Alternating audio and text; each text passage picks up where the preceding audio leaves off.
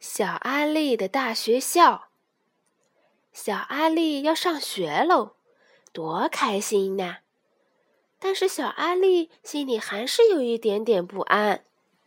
星期天的早晨，小阿力一点儿也不想吃早餐，他只是不停的想着那个超级大的学校和学校里那么多的大哥哥、大姐姐们。于是，小阿力开始希望，要是能一直和妈妈待在家里，该有多好呀！你就像一只不愿离开巢的小小鸟啊！小阿力的妈妈一边说着，一边紧紧地抱住了他。小阿力把吃剩的早餐带到花园，放在喂食台上，等小鸟朋友们来吃。小鸟们都不怕小阿力。因为小阿力不但像他们一样小，还知道怎么一动也不动地站着。小阿力认得各种小鸟，他替每只小鸟画了像，贴在厨房的墙上。他的妈妈还帮他写上小鸟的名字。这个星期天的早晨，小阿力跟小鸟们诉说着他的心事。小阿力告诉小鸟们，他要上学了。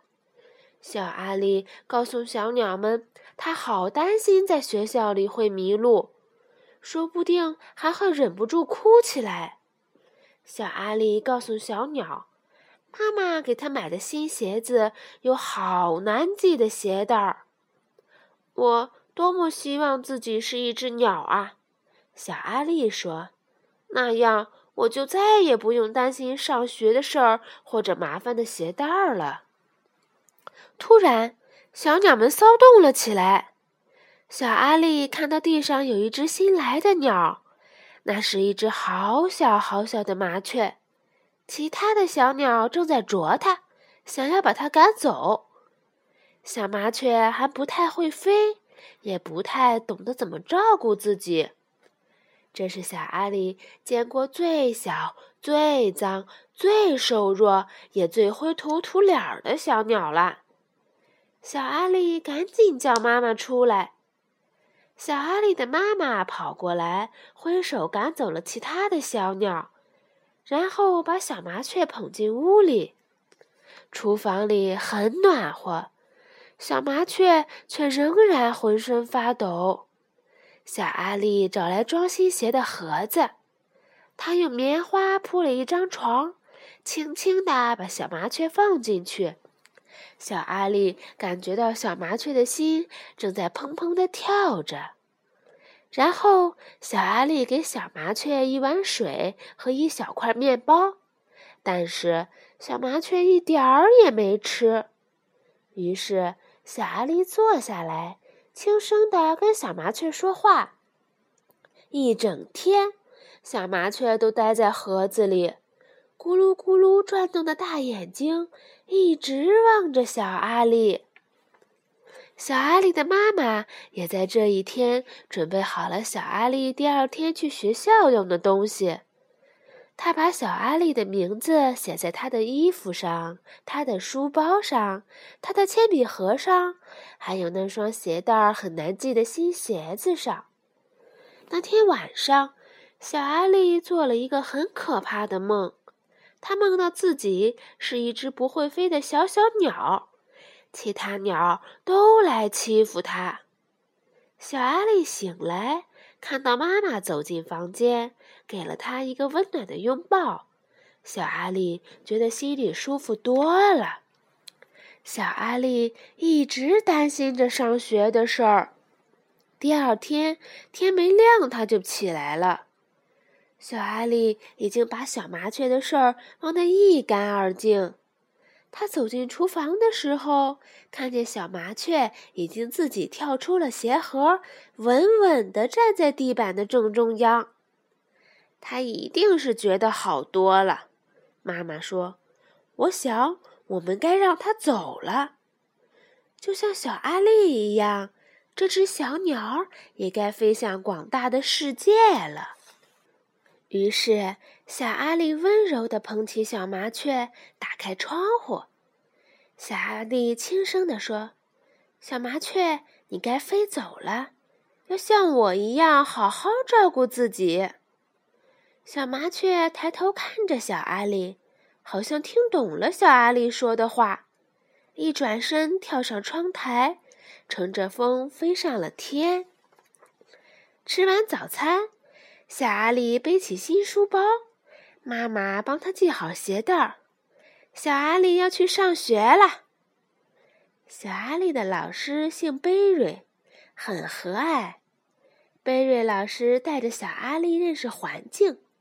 告诉他外套该挂在哪里，厕所在什么地方，洗手池、颜料、画图纸、电脑、娃娃家，还有图书角。小阿力找到一本大书，讲的都是小鸟的事情。有些小朋友也是新生。过了一会儿，一个小男孩过来和小阿力一起看书。于是，小阿力有了第一个新朋友。吃完午饭，贝瑞老师和全班小朋友谈小动物的事儿。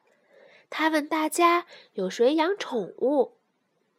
戴平家有一只狗，凯尔养了一只猫，小杰的宠物是一只沙鼠，小丽养了一条虫，小强和阿珍是一对双胞胎。他们养了一只乌龟，小阿力觉得非常有趣儿。你有宠物吗，小阿力？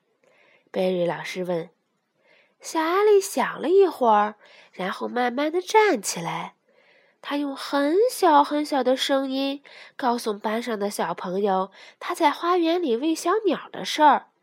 后来又说到了那只可怜的小麻雀。以及他是如何将小麻雀放在鞋盒里，直到它能够飞翔为止。小阿力讲完故事，贝瑞老师为他鼓掌，所有的孩子也都拍起手来。